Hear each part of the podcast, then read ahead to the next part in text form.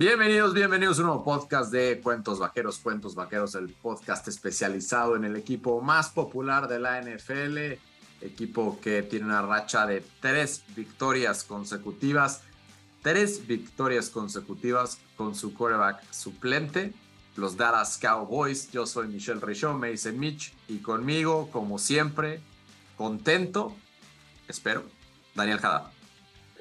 Hola Mitch, hola a todos. Sí, muy contento. Creo que no era nada lo que nos esperábamos, ¿no? Este, estos tres partidos, esta seguidilla de tres victorias, y pues así sabe hasta un poco mejor, ¿no? Entonces, sí, bastante contento. Creo que el equipo ha demostrado mucho carácter, eh, muchas ganas de, demostrar que, no, que no era todo lo que, lo que pensábamos y pues sí, ¿no? Demasiado contento. ¿Tú cómo estás, Mitch? Muy, muy bien. Eh, afortunadamente los vaqueros nos ayudan a empezar de buenas las semanas, al menos las últimas tres. Y lo dijimos la semana pasada, pero vale la pena repetirlo ahora. Qué poco probable veíamos estar 3-1 hace tres semanas. O sea, en verdad, si me, decías que esto iba a estar, te, te diría que estás loco. ¿Cómo crees que le vamos a ganar a Cincinnati? ¿Cómo crees que le vamos a ganar a a un rejuvenecido equipo de Nueva York y probablemente así te daba esta victoria contra Washington. Pero ganar tres seguidos con su quarterback suplente, la verdad es que es un hecho bastante increíble por parte de, Dallas. Y sobre todo porque, salvo el final, o bueno, salvo los últimos dos cuartos contra, contra Cincinnati, ha tenido partidos bastante cómodos, ¿no? O sea, la semana pasada pues más o menos se complicó, pero como que siempre una nota positiva, siempre pensando que vas a ganar, o al menos nunca cayeron en desventajas. Entonces el equipo lo ha hecho bastante bien. Dani, ¿cómo viviste el partido de, este domingo? 25-10 le ganamos a los ahora Commanders. Sí, creo que fue un, domingo bastante diferente para mí. Me agarró en la carretera el primer cuarto de hecho, como cuarto y cachito, eh, lo estaba viendo ahí ligando, ¿no? Como se le dice en, la aplicación. Y pues horrible, ¿no? Yo creo, yo soy de esos que... ¿En qué aplicación ligando? ¿Qué es eso? Eso sí, no, nunca lo he escuchado. No, ligar es cuando vas viendo jugada por jugada en, las aplicaciones de... Ah, ya, ya. Bueno, el, ligar se le dice cuando estás jugando cartas y estás viendo, ya sabes, poco a poco a ver qué te sale, eh, esperando ah, una, una, buena, así voy viendo tapando la jugada. Pero sí, tuve que ver. De, hecho, justo llegué a, verlo ahí con, con, mi familia en el touchdown de Michael Gallup. O sea, yo entré y vi, esa fue la primera jugada que vi. Entonces quiero creer Todos que. te necesitábamos. la suerte. necesitábamos. Sí, correcto. Ese, ese, touchdown de, de Michael Gallup, de mi chavo, eh, fue, estoy viendo, fue en el... En el segundo cuarto. No, en el segundo. Claro. Segundo, segundo cuarto. Eh, sí, porque primero fue el de el de Gallop y después fue el de el de Sila. Tienes, tienes razón. Eh, sí, ponte que fue a la mitad del segundo cuarto. Ahí justo fue donde, donde entré a ver el juego y ya me puse me puse mi camisa de Des Bryant, que está haciendo la de la suerte y la que seguiré usando. Y me pude sentar más tranquilo a ver el juego. Y pues vi un equipo otra vez bastante completo, ¿no? Creo que la defensiva, bueno, eh, eh, notable, ¿no? El trabajo de la defensiva sí era un equipo bastante inferior, especialmente la ofensiva de ellos contra nuestra defensiva, pero bueno, hay que cumplir, sabemos lo, difícil que es la NFL, que cada partido es diferente. Tuvimos ahí problemas parando la corrida, pero bueno, creo que al final el, hecho de pues llevar la ventaja durante la mayor parte del partido hizo que ellos corrieran menos y pasaran más. Y pues ya sabemos lo que pasa cuando, cuando Carson Wentz tiene el balón en las manos. Eh, suele equivocarse, suele quedarse, tú lo mencionaste en el podcast pasado, suele quedarse mucho con el balón y eso hizo que pues los nuestros tuvieran eh, capturas y presiones, ¿no? Creo que considerar el, juego de, Marcus Lawrence, ¿no? Hemos hablado no muy bien de él en las últimas temporadas, pero creo que lo que ha hecho en los últimos dos partidos, me gusta mucho jugar contra equipos de, la división, ¿no? Y, y, pues es un líder en el equipo y líder contra la corrida y estos últimos dos partidos lo ha hecho muy bien también contra el pase. No, estoy de acuerdo. La verdad, el partido de Dallas fue completo a la defensiva, eh, con el pequeño asterisco de la corrida, y ahorita voy a mencionarlo.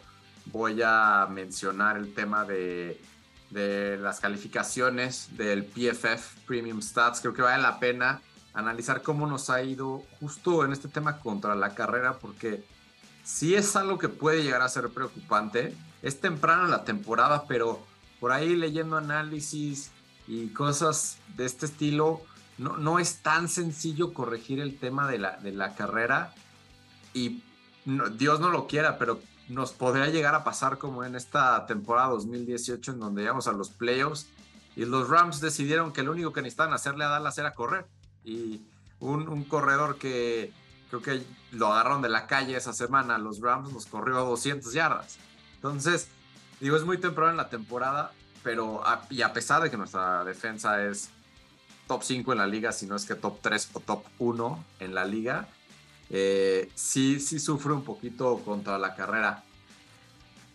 Dan, ¿qué fue lo que más te gustó del partido?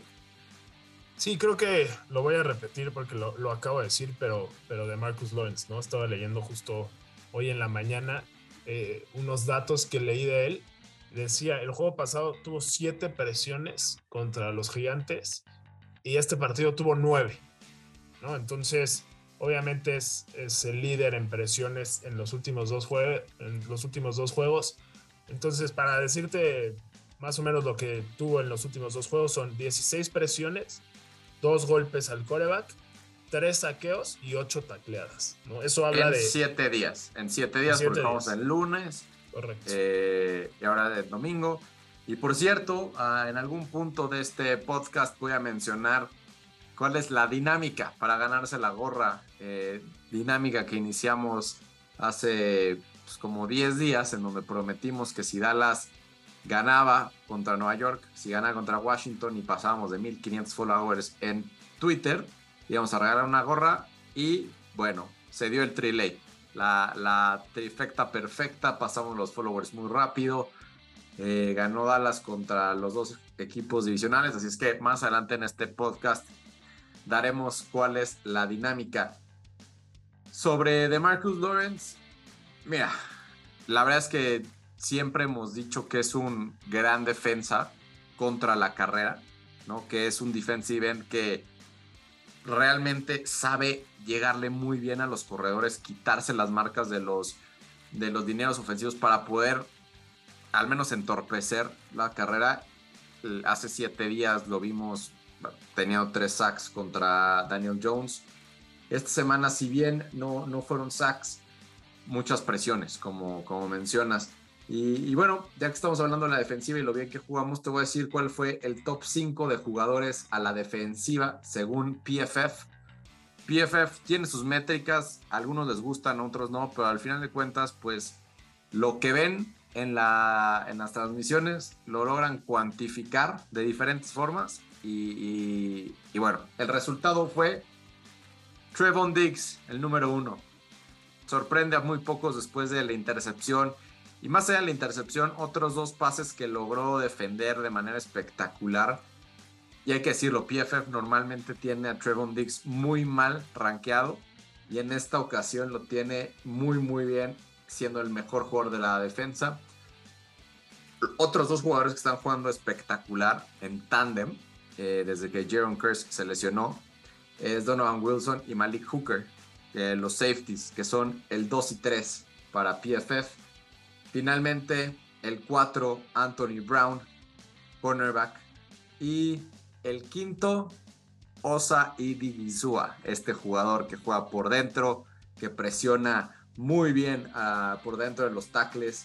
La verdad es que toda esa defensa, junto con eh, Neville Gallimore, que lo vimos teniendo eh, un sack por ahí, aunque curiosamente Neville Gallimore es el peor jugador rankeado de, según PFF en esta en este partido. Entonces, para, para que vean, ¿no? O sea, tuvo un sack de los dos que tuvo Dallas en total, pero fue el peor rankeado.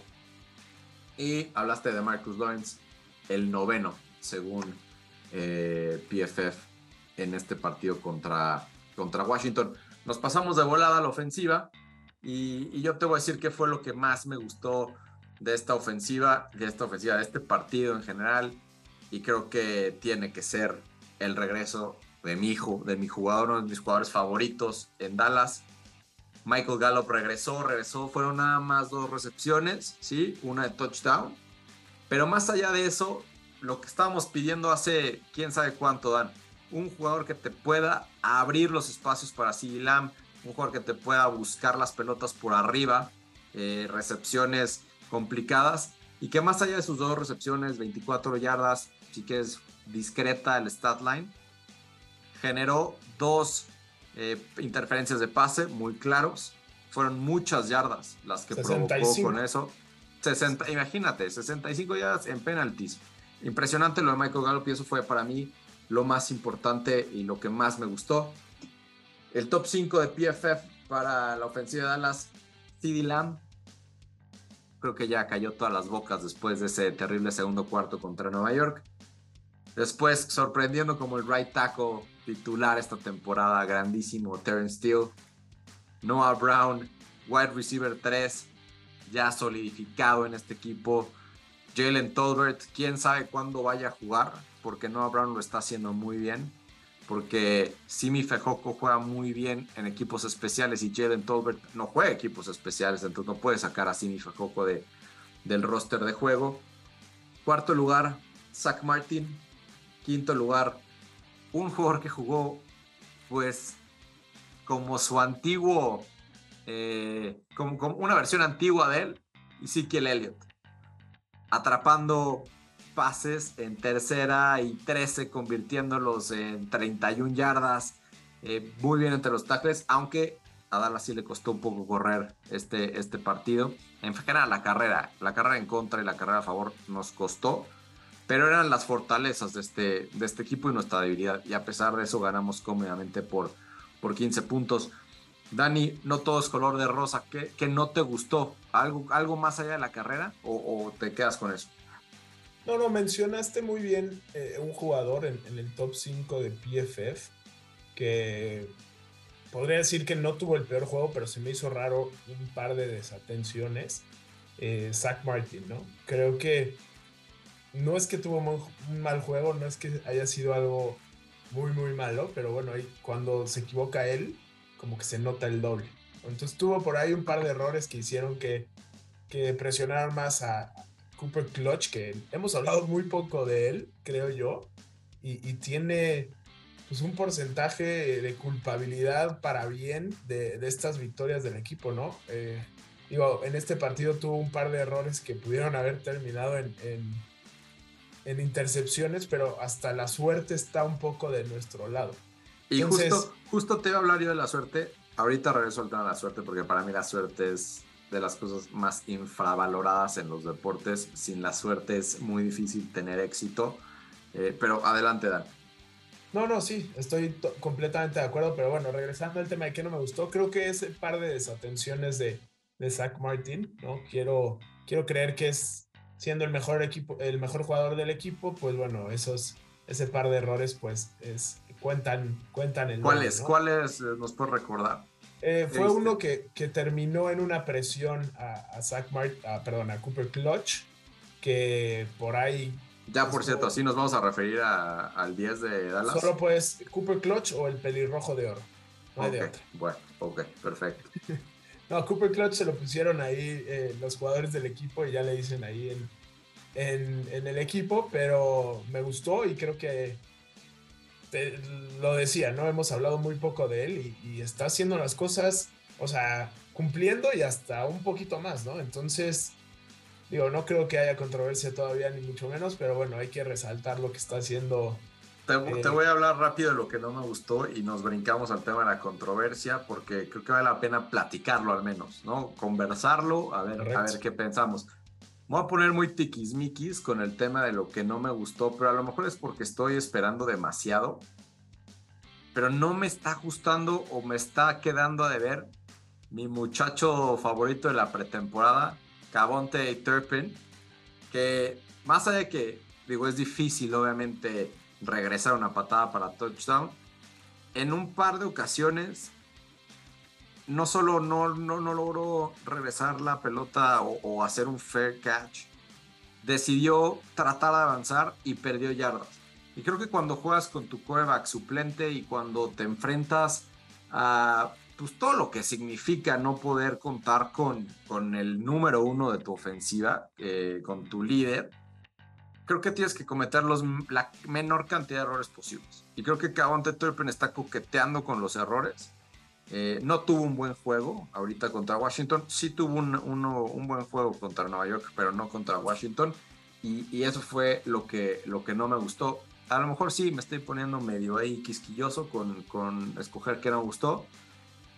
Te diría lo de la carrera también en defensa, pero ya hablamos de eso. Ahora sí, el pelirrojo de oro contra Dak Prescott. ¿Hay controversia? ¿No hay controversia? Eh, o, qué podemos rescatar de estos tres partidos ganados de forma consecutiva? Primer jugador en la historia de Dallas que como coreback empieza su carrera de titular con cuatro ganados, cero perdidos. Eh, solamente tres equipos tienen racha de tres o cuatro victorias en esta temporada. Dallas, Green Bay, Filadelfia. ¿Qué, qué, podemos esperar del momento en el que Dak Prescott diga, ya estoy sano? ¿Ya estoy sano? ¿Qué podemos esperar? Te voy a decir algo. Creo que hay un, la gente cree que hay controversia porque creo firmemente que el equipo no lo cree porque comparado con lo que vimos a Dak Prescott este año, Cooper Rush lo ha hecho mucho mejor, ¿no? Creo que el partido que dio Dak contra Tampa Bay fue una vergüenza, fue su peor partido de, la carrera de, nuestro quarterback. Y si lo pones en ese contexto, Cooper Rush ha sido mucho mejor que Dak Prescott. Pero a mi parecer, y creo que al parecer de mucha gente, la mejor versión de Dak con esta versión de Cooper Rush no está en ni cerca en el, mismo nivel. Y no es, no es crítica hacia Cooper Rush ni lo que está haciendo Cooper Rush, ¿no? Creo que el pelirrojo de oro lo está haciendo espectacular, mucho mejor de lo que todos creímos, pero aún así no está al nivel de lo que podría ser y de lo que creemos que es Dak Prescott, ¿no? Y además, y, perdóname, y además, Cooper Clutch tiene lo que mencionamos hace rato, tiene una suerte bárbara. Cuando se equivocó terriblemente contra Cincinnati, que tuvo dos pases que en verdad las defensivas rivales se las tiraron, o sea, parece que tenían mantequillas, los cornerbacks no los interceptaron. El partido contra Nueva York sí no tengo un pero, jugó de forma excepcional, no tuvo errores. Por ahí, o sea, te puedes dar cuenta, o el aficionado, el aficionado fan, fan, fan de Dallas, que todos los partidos se da cuenta la diferencia en el brazo que hay entre Dak y, Cooper Clutch. Pero bueno, ese es un tema que no se puede cambiar. Cooper Clutch hace un excelente trabajo eh, interpretando las jugadas, tiene muy buena accuracy, o sea, sabe poner bien los balones, pero si te fijas, sus balones largos son como bombeaditos, o sea, como que tiene que compensar la falta de fuerza con ese tipo de, lanzamientos eh, o de pases. Y ahorita contra, contra Washington, la verdad es que se salvó de un par de intercepciones otra vez por malas decisiones y malas ejecuciones gracias a unos pañuelos, ¿no? Entonces, bueno, qué, qué suerte y qué bueno que a Cooper Clutch todo le esté saliendo bien, porque eso quiere decir que Dallas está teniendo victorias que lo ponen en una muy buena posición en general y mucho más gracias a, bueno, con el contexto de que Dak Prescott está lesionado. Sí, correcto. Y hasta él mismo ayer en la conferencia de prensa, cuando le preguntan qué está, o sea, por qué el equipo está ganando, y él mismo lo dice, veamos de la mano y vamos a donde nos lleve la defensiva. O sea, esta, este equipo, estas tres victorias han sido mucho más por parte de la defensiva. Ojo, sin quitarle crédito a lo que está haciendo Cooper Rush. ¿Creen que porque yo eh, defiendo mucho a Dak, eso significa ataque a, Cooper Rush y hasta Tony Romo, pero bueno, ninguna de las dos es verdad. Eh, tuve una discusión en, nuestro grupo de WhatsApp de, Cuentos Vaqueros que es que qué pasaría si sigue ganando este equipo así y si le ganamos eh, la siguiente semana a los Rams y luego Filadelfia y demás y luego regresa Dak Prescott, ¿quién debería de, ser el coreback titular? Y yo sigo creyendo que el coreback titular tiene que ser con el que más chances tengamos de ganar, ¿no? Y, repito, si Dak regresa con el nivel de esa primera semana contra Tampa Bay, pues no va a durar mucho como titular, pero si regresa con lo que nos mostró esas primeras, ese principio de la temporada pasada y con lo que está jugando esta defensiva, pues creo que tenemos opciones de, muchas cosas buenas, ¿no? Entonces, el, pelirrojo de, oro lo quiero mucho, lo está haciendo espectacular. Ojalá saque eh, la victoria el domingo también en la tarde contra los Rams pero, pero sí creo que, que no debería de haber controversia, ¿no? Creo que es, es un gran eh, coreback suplente, que de hecho, si escuchan eh, nuestros podcasts de, antes de la temporada, igual nos quejábamos de, que no se hizo nada, que, que el, front office no hizo nada para conseguir un, un coreback suplente bueno y, pues nos está demostrando, callando bocas, que, que, lo está haciendo de la mejor manera. Grandísimo plan de juego a través de, de Kellen Moore, si me preguntas a mí. Ahí, como que nos, sufrimos, eh, sobre todo en la primera mitad, sufrimos corriendo la pelota. Nos costó mucho trabajo. Sí, creo que fue, eh, fue raro, ¿no? Porque el primer cuarto se jugó muy bien y luego en el segundo cuarto trataron de, de, establecer más la corrida contra un equipo que pues es una de las fortalezas, ¿no? Parar la corrida. Pero bueno, creo que hubo muchos play actions. Eh, muchos play actions. Qué bueno que lo mencionas. Y es buenísimo Cooper Rush con el play action. Pero pues eso es gracias a que. A ver, analicemos lo que hemos dicho. Cooper Clutch es un cuate muy inteligente, que sabe diagnosticar muy bien las jugadas, que no tiene un brazo muy fuerte. ¿Cómo le puedes ayudar a un quarterback con esas características? Bueno, fintas la carrera, permites que tus wide receivers hagan los movimientos, o sea, compras tiempo con el play action, tus wide receivers tienen más tiempo de desmarcarse y tú tienes la inteligencia para anticipar dónde van a estar y lo puedes lanzar rápido. Y eso es lo que ha hecho a Cooper Clutch. El, creo que el mejor coreback, o no me acuerdo, está en el top 5 de, corebacks rankeados con el play action en, en, lo que va de la temporada pero cuando no está en play action, es, el número 26, una cosa así vi. Entonces, bien lo dijiste, que Moore está organizando, está planeando bien el juego, ¿no? Está buscando atacar las fortalezas de Cooper Clutch para que las defensas rivales no se aprovechen de sus debilidades. Sí, totalmente, ¿no? Y creo que es algo que también le ayudaría a este equipo a futuro, ¿no? Porque Sabemos que Dak es muy bueno en, el play action también, pero no lo usamos tanto.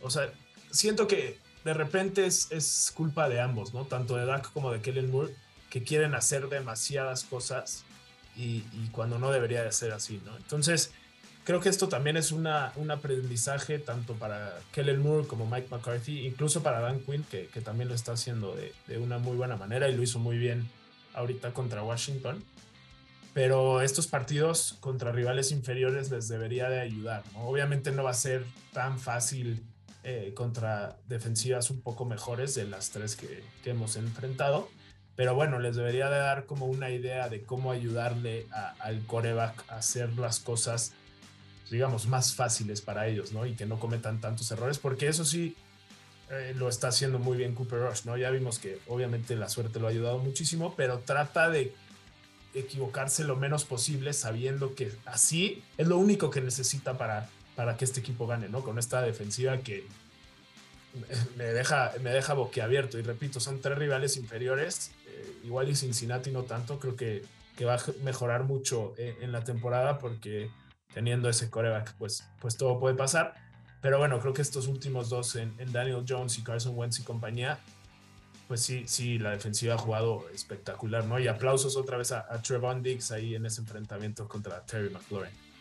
Dani, los Cowboys es por mucho el equipo más popular de la NFL, es el más polarizante, el más amado y el más odiado. Y eso genera mucha presión, ¿no? Tanto para jugadores, los mismos fans, nos presionamos, Jerry Jones habla mucho. Y no, no quiero minimizar el tema de la controversia, aunque adentro del equipo sabemos que Dak va a ser el titular. Pero que se hable tanto de Dallas y que haya tanto acceso a redes sociales y que los jugadores estén todo el tiempo tan metidos. Eh, yo creo que cuando regrese Dak, no creo que regrese para este partido contra los Rams, no debería. Eh, de hecho, por declaraciones de Mike McCarthy hoy, me hace pensar que hay muy, muy, muy, muy pocas probabilidades de que regrese contra los Rams. Me parece la decisión correcta. Pero cuando regrese, creo que va a haber una presión un poquito más de lo normal hacia, hacia, hacia Dak Prescott. Ahora, te voy a poner un escenario que lo veo posible, no es imposible, eh, que Dak vea desde la banca un nuevo triunfo en Los Ángeles, comandado por Cooper Clutch. Y que Dak se sienta cómodo y el equipo también para que regrese contra Filadelfia y Dallas pierda. Y entonces vas a tener un escenario en donde el equipo tiene un récord de cuatro ganados, dos perdidos, cuatro partidos ganados con Cooper Rush, Cooper Clutch como, como titular, dos partidos perdidos con Dak Prescott como titular. Y si lo ponemos nada más así en ese contexto, dices, no, bueno, ¿qué hace Dallas metiendo a Dak Prescott cuando tiene a Cooper Clutch? Obviamente, ya si te vas a analizar, pues es muy diferente. Pero entonces sí va a arder Troya, Dan. Va a arder Troya y la gente como tú y como yo que defendemos que Dak Prescott es mucho más coreback que Cooper Clutch, vamos a tener que trabajar muy fuerte esa semana, ¿no? Si es, si es que eso se da. Correcto, creo que... ¿Estás preparado para el escenario? Pues es que tampoco es que sea lo más loco del mundo, ¿no? Inclusive aunque perdamos esta semana contra los Rams. No, no, eh, pero es que ya ganamos contra los Rams, otra vez con Cooper Clutch, y entonces esa es la presión a la que hablo, ¿no? O sea, ah, te, te, enfrentas a, le ganaste a los Rams otra vez con Cooper Clutch, que esperemos así suceda, y después enfrentas al que parece ser el mejor equipo del NFC, al menos ahorita parece ser, todavía es muy temprano la temporada, pero parece ser, vas, te metes a su casa Sunday night, pierde. depende mucho de cómo juegue. Es que es muy diferente si me dices, a ver, y, lo platicamos en ese primer partido, antes de ese primer partido contra Tampa, las sensaciones que vivimos el año pasado después de perder contra Tampa. Eh, vimos que Dak jugó bien y demás y se perdió y dices, ah, bueno, igual se puede competir, ¿no? Y vimos esta primera semana que Dak jugó muy mal y dices, así no se puede competir. Entonces, hay que ver, no hay, no hay que ser tan resultadistas ¿no? Como lo somos mucho y, lo, yo a veces de repente lo soy y, no lo quiero negar, pero no puedes decir, a ver, va, imagínate, pasa todo lo que quieres, lo que, lo que dices, ¿no? Pero se perdió contra, contra Filadelfia 31-30 en el último segundo en una bomba que tiró ahí y de repente la cacha uno de ellos. Si se pierde así con un DAC jugando muy bien, pues dices, a ver, claramente hay más... Pro yo, yo soy mucho de números y a mí me gustan las probabilidades y demás. Si me preguntas a mí con qué, con cuál de los dos corebacks tienen más chances de ganar, pues yo me inclinaría más, más por Dak, ¿no? Todo puede cambiar, de repente, eh, si en las siguientes semanas. el Espíritu Santo sigue iluminando a Cooper Clutch y, le da un arma, un brazo más fuerte. Este, lo hace más hábil, eh, lo hace todavía más guapo. Eh, bueno, entonces lo consideramos. Dan, vamos a, pasar rápido al seguimiento a las lesiones. Regresaron Conor McGovern, regresó Dalton Schultz, eh, regresó también eh, Michael Gallup. Gallup muy bien, Schultz lo vi más o menos, limitadón. Eh, y Conor McGovern. Cero recepciones. Cero recepciones. Ahí analizamos ahí en Twitter, subió el becario un, un buen tweet, una buena imagen, en donde aparece como gracias a una gran ruta de Dalton Schultz es que se da el touchdown de, de CD Lamb. Este tipo de cosas que pues, el, fútbol americano a veces es mucho de ajedrez y muchas cosas que suceden no necesariamente las vemos, ¿no? Entonces, pues más o menos el partido de Schultz, pero bueno, al menos sabemos ya después del, partido que tuvo un impacto importante. Interesante ver a futuro eh, lo que suceda con nuestra línea ofensiva, ya que Jason Peters está ganando snaps eh, semana a semana en esa posición de guardia izquierdo. En esta ocasión le quitó un par de snaps de más a Conor McGovern. La semana pasada hacía a Matt Farniok, que Matt Farniok pues, es ahora sí que el suplente, el suplente, entonces no debería, no debería de, jugar, o esperemos no juegue mucho, eh, al menos hasta que no evolucione o no mejore su, juego. Y, hay que ver al final de la temporada cuál es la línea ofensiva ideal de Dallas. Eso, pues por ahí lo dejo. Y esperando que Jaron Kers regrese. Y realmente las únicas dos lesiones que pudimos notar del partido fue Quinto Mojana, este jugador que está jugando muy bien, juega el segundo año, igual por el centro de la defensa. Y Noah Brown, que está jugando de forma espectacular, tanto en equipos especiales como en wide receiver, que salió un poco tocado de, del cuello. Esperemos no pase a más. Sí, totalmente. Creo que ahí nos asustó un poco, un poco Michael Parsons, pero bueno, regresó al, juego y, no, no, hubo problemas mayores.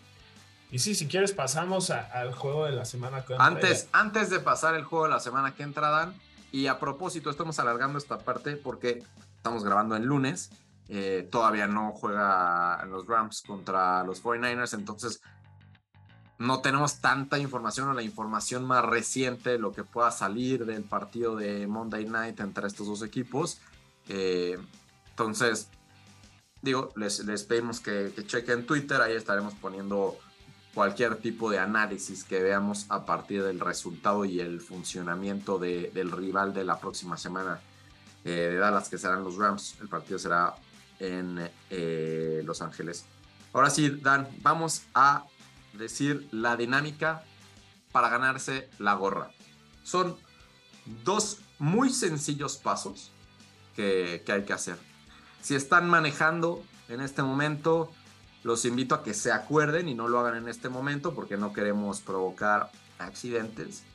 Y realmente no lo necesitan hacer luego, luego porque todos pueden participar.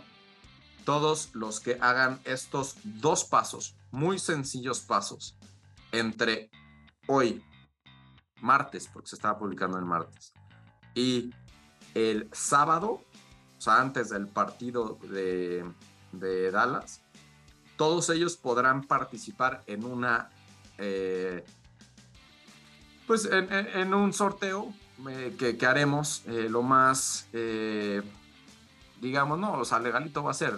veremos de qué forma lo podemos publicar para que todos sean, se sientan cómodos con el sorteo.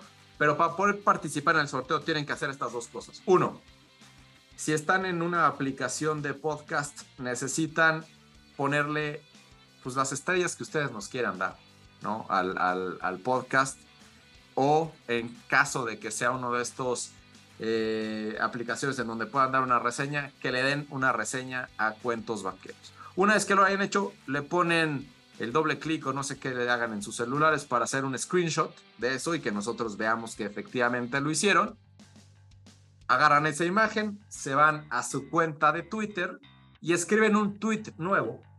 No nos contestan a un, a una, a un tweet de cuentos vaqueros. Escriben un tweet nuevo y esto es importantísimo. Si alguien contesta a, a uno de los de cuentos vaqueros, no cuenta. Tiene que ser un tweet nuevo. Y en ese tweet nuevo van a adjuntar su imagen en donde se vean las cinco estrellas, eh, donde, o la reseña, o las dos. Y digan, yo quiero que arroba cuentos vaqueros me regale una gorra de mis Dallas Cowboys.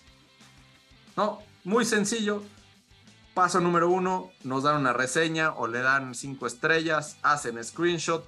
Paso número dos, suben esa imagen a Twitter y en el tweet le ponen yo quiero que arroba cuentos vaqueros me regale una gorra de mis Dallas Cowboys. A todos los que hagan eso entrarán en una rifa completamente aleatoria y estarán pudiendo participar para regalar una gorra de los Cowboys. Términos y condiciones, tiene que vivir en México o en Estados Unidos. Si viven fuera de México o Estados Unidos, eh, veremos si se puede, pero de preferencia solamente en México y Estados Unidos. Dan, ¿está fácil la dinámica o qué? Sí, la verdad es que no es nada del otro mundo. Eh, hubo mucha gente que se quejaba que eran muchas cosas para ganar una gorra. Pues pasaron. Y aquí están y aquí pueden participar. Se quejan hasta cuando les van a regalar algo. Sí, sí, qué bárbaros. Hay algunos por ahí. Pero bueno, ya pasó todo lo que tenía que pasar. Nosotros sabíamos que no era tan complicado. Confiamos en nuestro equipo 100%. Y pues sí, ¿no? Creo que Mitch lo explicó muy claro. Por favor, no cometan errores si ya van a participar las, instrucciones ahí están y, pues queremos que, todos ustedes puedan competir. Y pues sí, ¿no? Ahí está la cosa, muy facilito y pues sí, ojalá uno... Ahora sí, Dan, rapidísimo. tu análisis eh, a ciegas, porque pues no tenemos las herramientas suficientes para analizar a detalle el partido contra los Rams porque todavía no juegan. Eh, pero ¿cómo, ¿cómo lo ves? ¿Cómo lo ves? Te digo, los Rams tienen la, segunda mejor defensa hasta ahorita contra, contra la carrera. Es la defensa número 5 total. La defensa de Dallas está marcada como la octava total.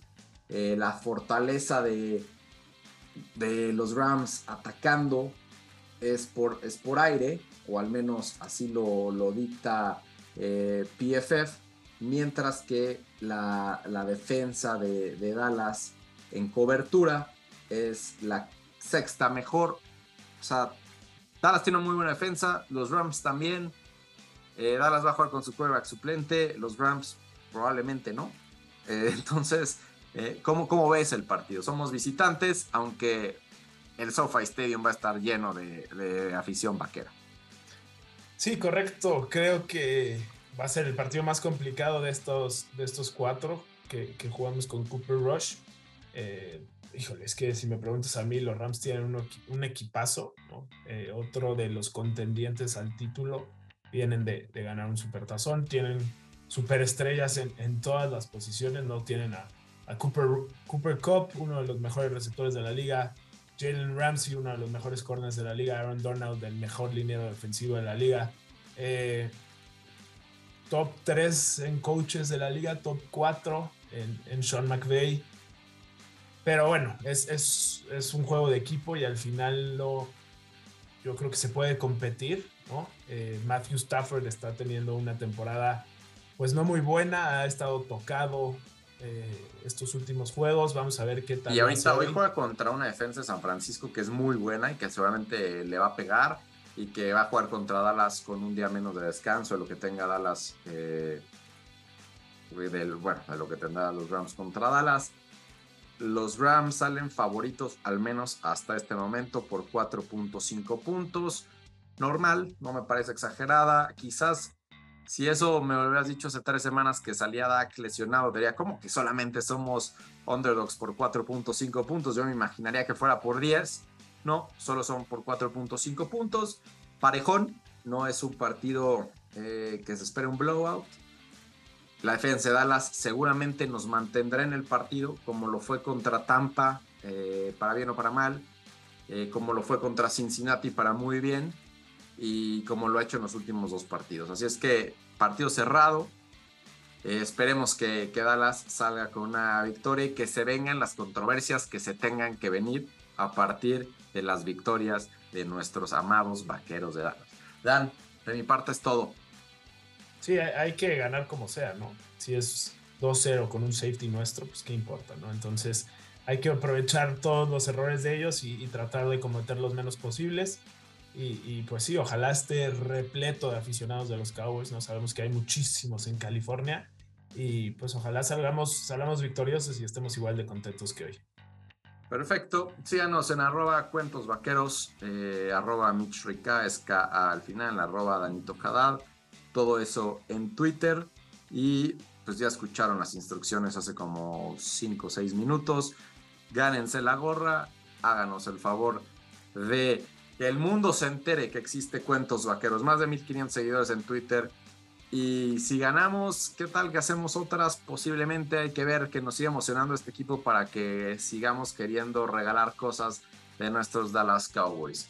Esto es todo por este episodio más de Cuentos Vaqueros. Nos escuchamos la próxima semana. Hasta luego, Dan. Hasta luego.